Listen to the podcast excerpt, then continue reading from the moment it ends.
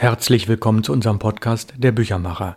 Mein Name ist Ralf Plenz aus Hamburg und ich bin der Autor und Sprecher. Wir befinden uns bereits bei Folge 153 und dort in dem Bereich Wie Verlage Bücher machen Teil 91. Wir hatten jetzt in den letzten Wochen etliche Interviews. Ich habe einiges aus den neuen Büchern vorgelesen im Input Verlag Perlen der Literatur. Und jetzt kommt es zwei Folgen lang wieder zu fachlichen Themen. Der heutige Podcast wird etwas kürzer sein, denn Sie werden gleich merken, das Fachliche hat es in sich. Es geht um Schrift. Der Fachbegriff für Schrift ist Typografie. Und wir schauen erstmal ein ganz klein bisschen in die Vergangenheit und gucken, welche Berufe haben sich eigentlich mit der Gestaltung eines Buches bemüht. Das heißt, wer war alles beteiligt? Und ganz simpel die Frage, wie hat man eigentlich vor Computerzeiten Bücher gestaltet? Nun gut, der Autor hatte seine Schreibmaschine, denn die Zeiten, dass man das Manuskript komplett von Hand schreibt, die sind schon mehrere Jahrzehnte vorbei. Also eine Schreibmaschine, egal was für eine. Dieser Text wurde im Allgemeinen mehrfach korrigiert und dann wurde er nochmal wieder neu abgetippt und im Zweifelsfall brachte man das zu einem Schreibbüro und das wurde dann möglicherweise sogar auch fehlerfrei abgetippt. Das war wunderbar.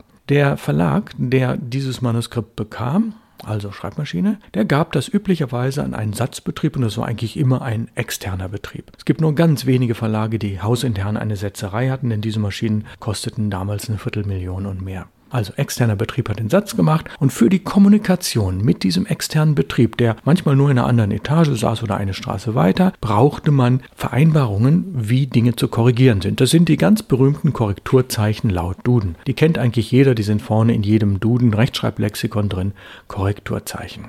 Kleine nette Geschichte. Ich habe Anfang und Mitte der 90er Jahre viele Seminare im Osten von Deutschland geleitet, um die ehemaligen DDR-Verlage sozusagen fit zu machen für die Zukunft. Und dort wurden mir mehrfach die Geschichten erzählt, ja, der Satzbetrieb hat überhaupt die Texte nur dann angenommen.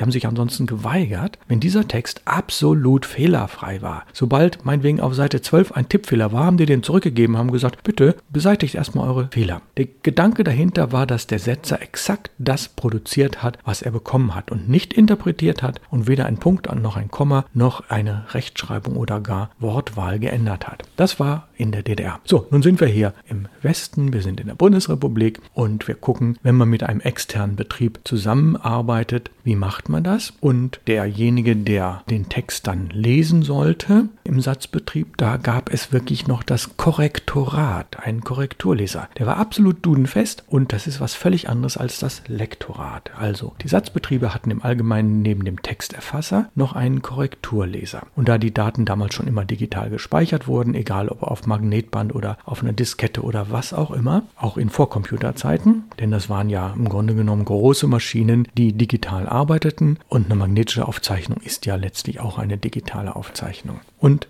der Setzer und der Korrekturleser war also im externen Betrieb. Und für die Kommunikation braucht man diese Satzzeichen laut Duden. Ja, könnte man eigentlich heutzutage, und das ist eine interessante Frage, am Computerbildschirm wirklich alles Texten bearbeiten, ohne jemals einen Papierausdruck zu machen?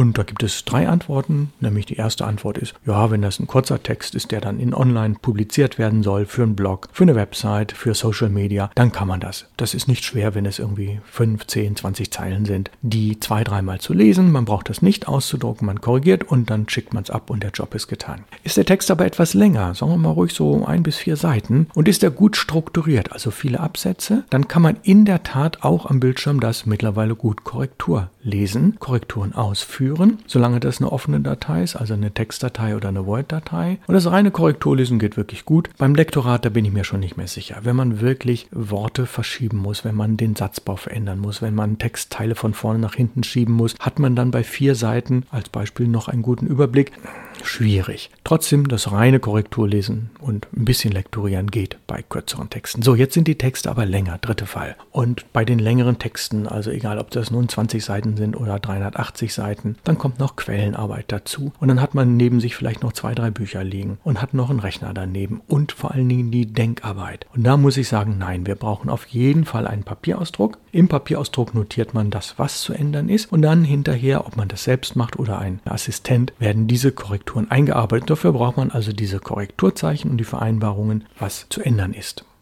Ja, und gucken wir jetzt ein bisschen nochmal in die Vergangenheit. Wie ging das also bis vor ungefähr ja, 10 oder 20 Jahren? Was waren die beteiligten Berufe? Und das ist eine Frage, die beschäftigt uns dann bis zum Schluss des Podcasts, denn die Berufe haben jeweils ihre Berechtigung. Thema Satz und Satzauszeichnung. Auch wenn Sie einen Text in Ihrem eigenen Büro setzen oder erfassen wollen, müssen Sie sich vor der eigentlichen Texterfassung einige Gedanken machen, sowie ein Typomaß und einen Taschenrechner zur Hand nehmen. Kann natürlich auch das Handy sein. Wenn Sie an die konkreten Satzvorbereitungen gehen und die Texterfassung nicht selbst machen, sollten Sie sich vorher bereits für ein Satzstudio oder eine Druckerei entschieden haben. Vor der Vergabe des Satzauftrags steht das kaufmännische Prinzip, die günstigste Alternative zu wählen. Sie müssen jedoch sicher sein, dass Sie Ihren Qualitätsanspruch an den fertigen Satz, also an das fertige Layout, an die möglichst geringe Fehlerquote und an die Lieferzeit befriedigen kann, dass der Betrieb das kann. Wir nehmen mal zwei Beispiele. Beispiel 1. Nicht jeder preisgünstige Satz ist im Rückblick die richtige Entscheidung gewesen.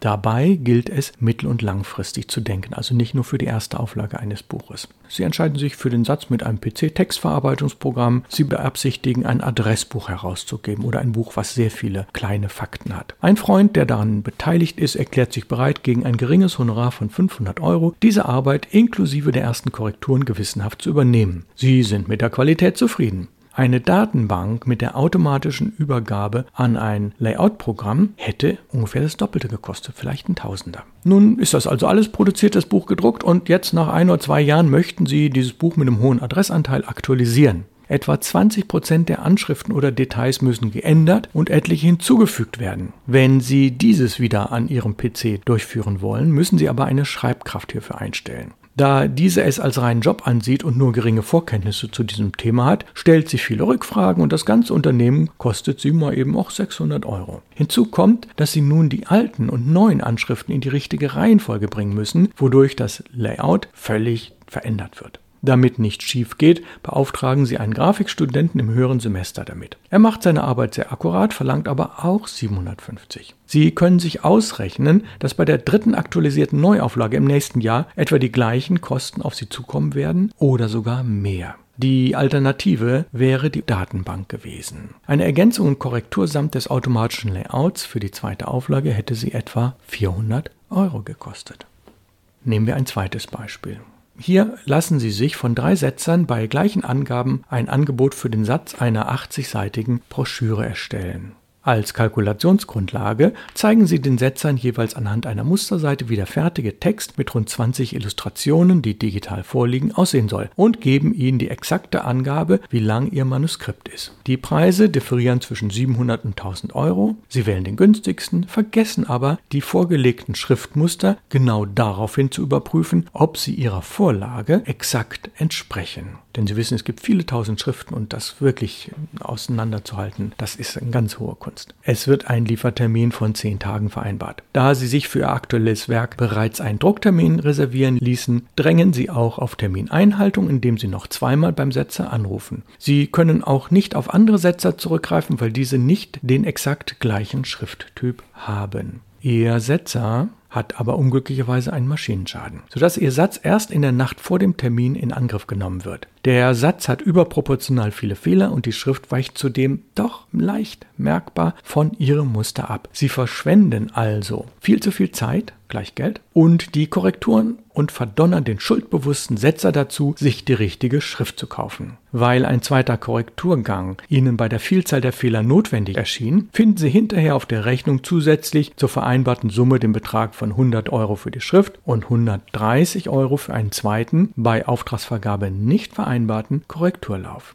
Bedenken Sie dann noch, dass Sie wegen dieses Satzauftrags einen doppelt so hohen Zeitaufwand hatten und es Sie viele Nerven gekostet hat, dann wäre der zweitbilligste Setzer mit 800 Euro und erwiesenermaßen guter Qualität die bessere Lösung gewesen. Wenn Sie dann noch daran denken, dass durch die ganze Verzögerung Ihr ursprünglicher Drucktermin erheblich ins Wanken kam, ist die geplante Ersparnis die Sache nie wert gewesen. Natürlich muss nicht immer die teure Setzerei die bessere sein. Hier zählen ausschließlich Ihre Erfahrung und Ihr Preisbewusstsein.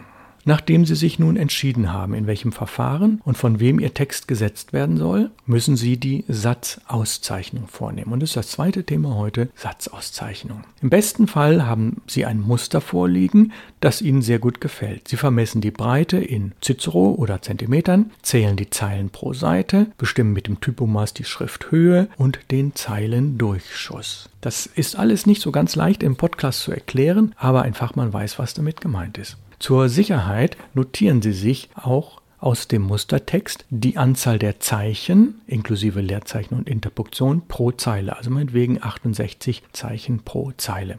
Grundsätzlich unterscheidet man beim Setzen von Text zwischen, das kennen Sie, Blocksatz wie in einem Buch, wo alle Zeilen gleich lang sind und die Wortabstände von Zeile zu Zeile ein bisschen unterschiedlich groß sind, was bei schmalen Textspalten natürlich unschön aussehen kann. Dann gibt es noch den, als zweites den linksbündigen Flattersatz, so wie man einfach tippt, ohne dass das eben nach rechts hin ausgeschossen wird. Und es gibt den rechtsbündigen Flattersatz. Die unterschiedlich langen Zeilen flattern links, bilden rechts aber eine vertikale Abschusslinie. Und dann gibt es als viertes und letztes, was man nur sehr selten macht, den zentrierten auf Mittelachse gesetzten Text, bei dem, und das ist die Schwierigkeit, ein schöner und harmonischer Zeilenfall wichtig ist. Beachten Sie bei der Durchsicht verschiedener Druckerzeugnisse, wann man üblicherweise welche Satzart verwendet. Zum Beispiel Gedichte können gerne auf Mittelachse gesetzt werden, Bildunterschriften manchmal auch andere Dinge nicht. Ja, und wie berechnet man nun den Umfang eines Manuskriptes für den Satz? Ihr Manuskript hat beispielsweise 60 Anschläge pro Zeile, 70 Zeilen pro Seite und einen Umfang von 60,5 Seiten. Insgesamt rechnet man also 60 mal 70 mal 60,5 und das sind 254.100 Zeichen. Ihre Musterseite vom Buch erlaubt es, bei einer 10-Punkt-Schrift und zusätzlich 3-Punkt-Durchschuss sowie 40 Zeilen insgesamt 2400 Zeichen pro Seite unterzubringen. Der fertige Satz wird also, wenn Sie sich in Ihrer Satzauszeichnung genau an das Muster halten, etwa 100 Seiten lang. Also man teilt 254.100 durch 2400 und das sind genau 105,9, also 106. Je nach Anzahl der Überschriften, die möglicherweise mehr Platz im Manuskript einnehmen, und den Illustrationen errechnen Sie den Umfang Ihres Buches. Das heißt, dann kommt man meinetwegen in diesem Fall auf 120 oder 124 Seiten. Nun muss man noch addieren Titel, Impressum, Inhaltsverzeichnis. Dann hat man vielleicht hinten ein Stichwort oder ein Autorenverzeichnis. Man hat vielleicht Werbeseiten und so hat das Buch beispielsweise 144 Seiten. Das kann man im Vorfeld machen, bevor man das Layout macht, rein rechnerisch.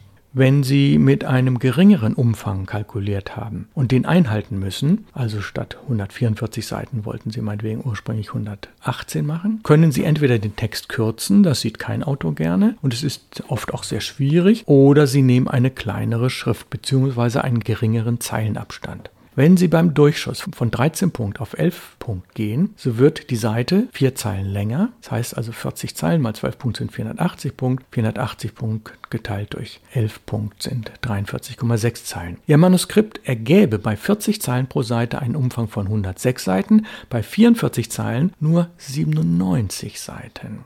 Also 106 mal 40 sind 4240 und das durch 44 sind 96,4. Ja, und wenn man dann noch mit der Schriftgröße von 10 auf 9 Punkt heruntergeht, den Durchschuss aber wegen der besseren Lesbarkeit bei 11 Punkt belässt, so hat der fertige Satz nur etwa 87 Seiten. Soweit die Arbeit mit Externen, die in den letzten 10 oder 20 Jahren seltener geworden ist. Denn oft werden PC oder Mac im Verlag nicht nur für Buchhaltung, Recherche und Korrespondenz benutzt, sondern auch für das Layout. Das bekannteste und geeignetste Layout-Programm ist Adobe InDesign. Es gibt eine kostenlose Variante, die CS3, die CS4 auch. Und bis CS6 kann man sie noch als Box kaufen. Aber das Typische seit ungefähr acht Jahren ist die CC-Variante, also InDesign CC. Da zahlt man eine monatliche Miete zwischen etwa 30 und 60 Euro. Und das Programm wird automatisch aktualisiert. Und je nach Ausstattung hat man außer InDesign und Photoshop noch andere Programme dabei. Das ist schon eine schöne Geschichte. Aber wenn man ganz preiswert sein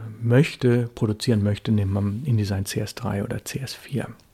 Die, was offiziell von Adobe auch auf der Website kostenlos angeboten wird.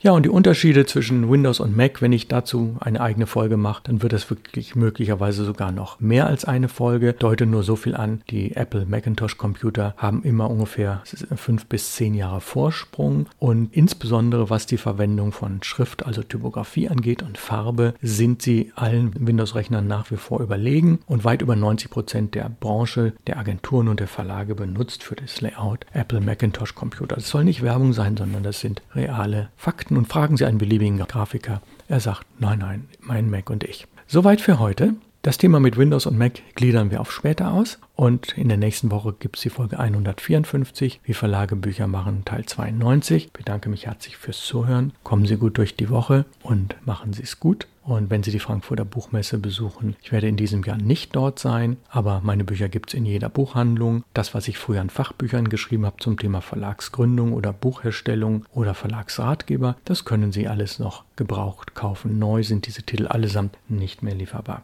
Alles Gute und auf Wiederhören.